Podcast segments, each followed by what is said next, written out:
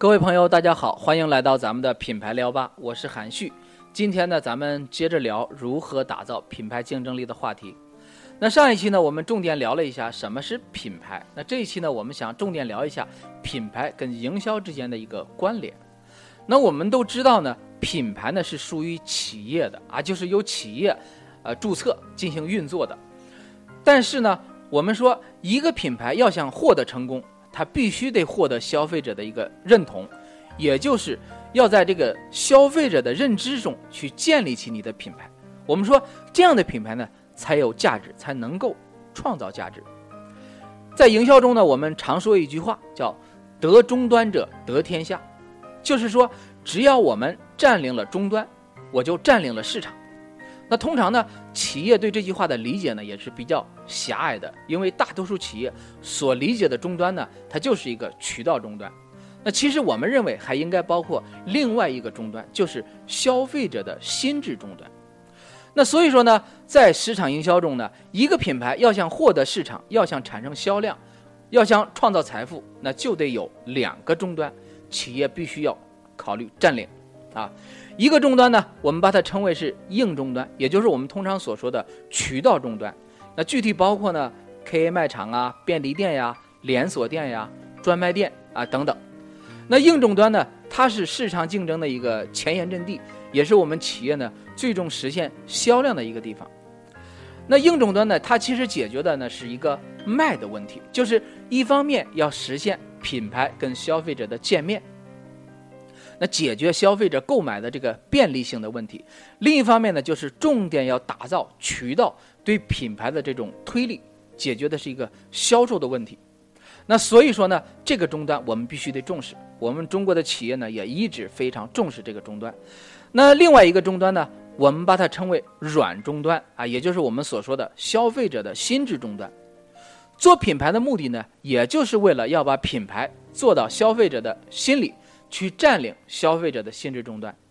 那企业只有把品牌做到了消费者的心里边，啊，让消费者一看到品牌就知道啊，这个正是我想要的啊，或者说，当他产生某种需求的时候啊，他马上就会想到品牌。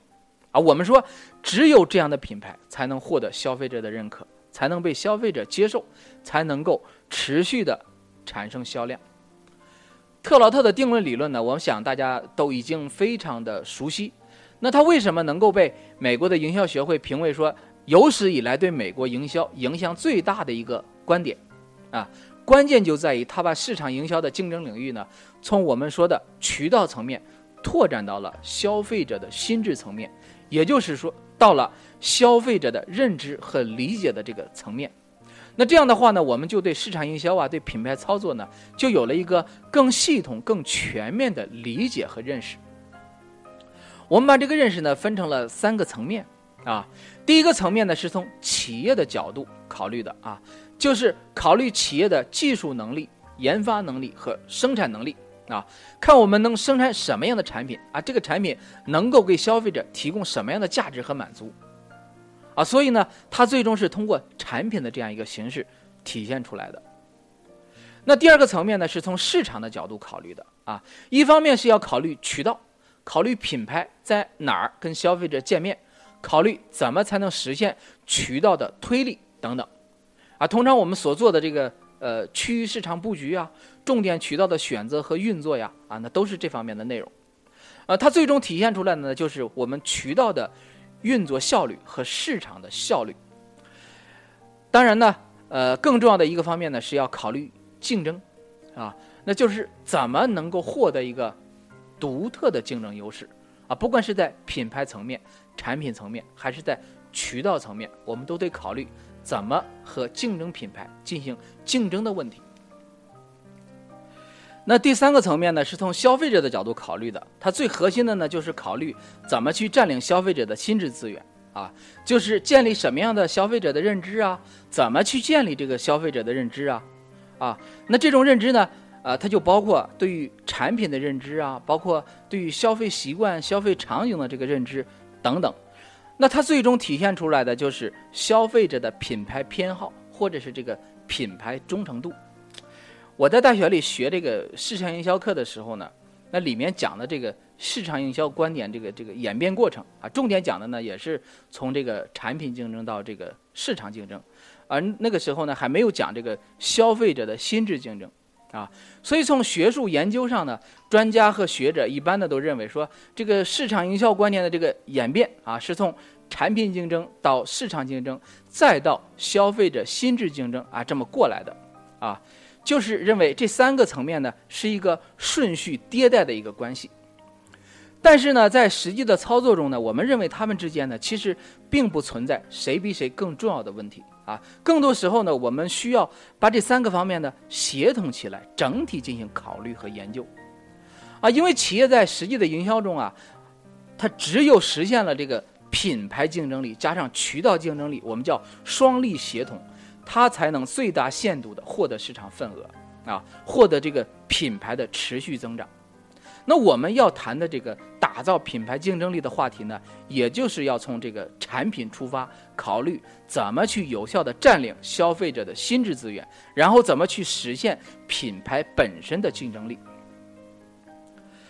占领消费者的心智资源呢，我们说是定位理论的一个核心观点。啊，特劳特说，定位呢就是为某个特定的品牌确定一个适当的市场位置。让商品在消费者的心目中占领一个特殊的位置啊！当某种需要产生的时候，消费者随即就会想到品牌。那最早的定位观点呢？它是从这个企业和竞争者的角度来考虑的啊，说的呢就是根据竞争的需要啊，品牌怎么在消费者的心智中进行站位的问题。那后来呢？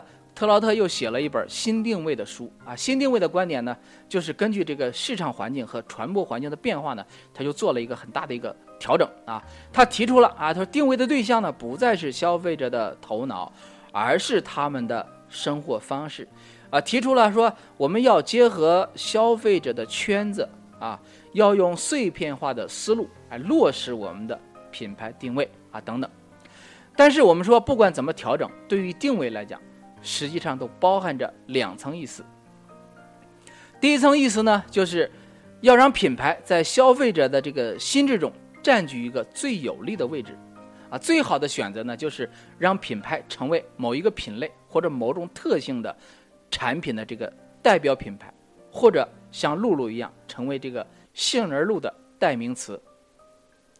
那另一层意思呢，就是你得让顾客。把你的品牌跟其他公司的品牌能够区分出来，啊，而且跟竞争对手比呢，你得找一个最有利的竞争位置，跟竞争对手进行竞争和抗衡。那今天呢，虽然说很多企业都在谈定位，但是很多人我们认为只是理解了定位观点，并没有理解定位的一个本意。那定位的本意是什么呢？就是怎么才能完成定位呢？那这个在实际操作中呢？其实包含了两个关键动作。那第一个动作呢，就是给品牌找一个位置，就是寻找一个有利于竞争的、能够被消费者这个接受的一个这样一个位置，啊，就像我们一群人一起吃饭的时候啊，就是你要根据这个场合和这个吃饭的人群，你首先考虑，哎，你坐到什么位置上去？你是主位啊，还是宾位啊，还是其他位置？啊，我们把这个动作呢称为品牌的定位。规划啊，这是第一个动作。那第二个动作呢，就是让品牌去占领这个位置，也就是我们说的品牌站位的问题啊。你光看准这个位置不行，你还得有能力坐住了，就是让大家觉得你就是属于这个位置的。那这个呢，就它就是一个动态的、持续的一个过程啊，需要我们不断的传播、持续的推广啊，才能完成。这是品牌的站位。那品牌的站位的过程呢？其实呢，也就是品牌的价值在消费者这个心目中啊形成的过程，或者叫塑造的过程，或者叫建立的过程。那在实际的操作中呢，那企业通常呢是比较重视这个品牌定位规划，所以我们看多数企业呢，它已经完成了第一个动作。那对于第二个动作呢，我们不能说它没有做啊，而是说很多企业做的还不够好。啊，因为你的方法呀、手段呢不是很到位。你虽然规划了一个位置，但是你并没有去站住这个位置。品牌的站位呢很关键啊，因为如果说品牌没有在消费者这个心智中形成站位的话，它根本就形不成品牌的竞争力。那品牌本身呢，也不会产生的实际价值，啊，顶多就是一个区分的一个标签儿，啊，虽然说很多时候我们看啊，产品上市以后，它也有销量啊，也能卖货，但是呢，我们说多数情况下，这种销量是谁贡献的呢？是渠道运作贡献的，并不是品牌本身贡献的，所以这一点呢，我想我们一定得分清啊。我们要谈的这个打造品牌竞争力的话题呢，就包含了这两个关键动作啊，就是从品牌定位规划和品牌传播推广，啊这两个角度去展开的。具体呢，我们把它分解了三个板块儿，啊，第一个板块呢是品牌的卖点，啊，当然也有人说是品牌的买点，我们认为只是说辞不同而已。那品牌的卖点呢，我们可以简单的理解为就是消费者购买品牌的理由。啊，要我买你的东西是吧？那你给我个理由先啊。在选择品牌卖点的时候呢，重点呢就是要体现出品牌的差异化和品牌的价值。那差异化呢，就是品牌跟别人相比啊不一样的地方、独特的地方。这个呢，我们可以通过很多方面进行挖掘啊，比如说品质啊、工艺啊、原料啊、包装形式啊、产品设计等等。啊，从内容到形式各个方面都可以。那重要的呢，就是角度的选择和这个高度的选择。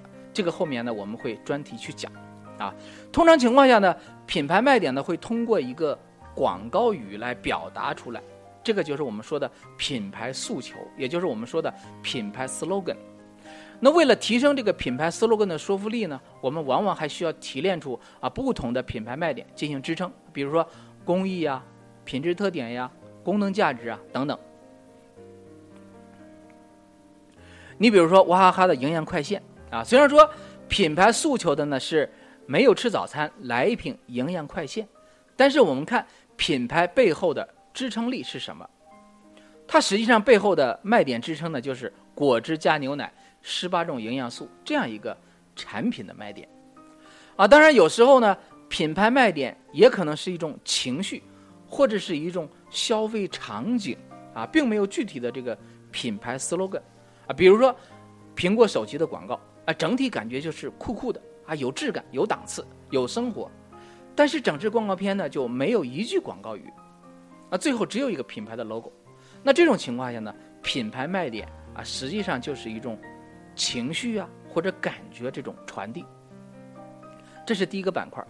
那第二个板块呢是品牌的形象力，啊，不管品牌去传递什么啊，除了消费者会记住啊名称啊记住广告语之外，那最终记住的呢是什么呢？是一种感觉，那，这个呢我们把它称为品牌的形象啊。我们说任何一个品牌都需要在消费者这个心中啊去建立这么一个独特的形象。那国内很多企业呢也比较重视这个方面啊，但是他们往往强调的呢是品牌的视觉形象，比如说 VI 做的就很不错，啊，从本质上来讲呢，我们认为品牌的形象力啊，除了要强调这个差异化之外，还必须能够引起消费者对品牌的一个联想，比如说对品质的联想，对这种自我形象的联想等等。啊，比如说我们一提到茅台的时候，我们除了会想到它是中国最高品质的白酒之外，我们还会想到啊，这是有钱有权人消费的一个品牌。一定程度上呢，这个呢就是它的身份和档次的一种标榜，啊，这就是品牌的标签儿。我们认为呢，这才是真正的形象力。这是第二个板块，那第三个板块呢，就是品牌的传播力。我们知道呢，品牌是需要传播的，呃，传播的过程呢，也就是不断的去完善品牌站位的这样一个过程啊。不管是对于品牌的这个视觉形象，还是精神内涵，我们都得传播啊。那传播呢，当然离不开媒体啊，比如说电视啊、广播呀、杂志啊、网络啊等等。那这个呢，后面我们将重点去讲啊。当然，媒体的部分我们就不讲了，我们重点讲的呢是一个品牌传播策略的问题啊。这就是我们后面要谈的。打造品牌竞争力的三个核心的内容。好朋友们，这一期的关于打造品牌竞争力的话题呢，我们就聊到这儿。下一期咱们接着聊。更多关注我们的观点和动态呢，您可以通过以下几种方式。第一种方式呢是微信搜索“正直正行品牌管理机构”并进行关注，您就可以持续收到我们的观点分享。记住是正确的正，认知和行动的知行两个字。第二种方式呢是手机下载荔枝 FM 的客户端，搜索“品牌聊吧”，记住是聊天的聊，酒吧的吧，您点击关注就可以了。当然了，你也可以直接在新浪微博中搜索并关注“正直正行品牌管理机构”，或者是直接的 PC 登录我们的官方网站三 w 点 zxbrand 点 com 进行了解。好，朋友们，我们下期见。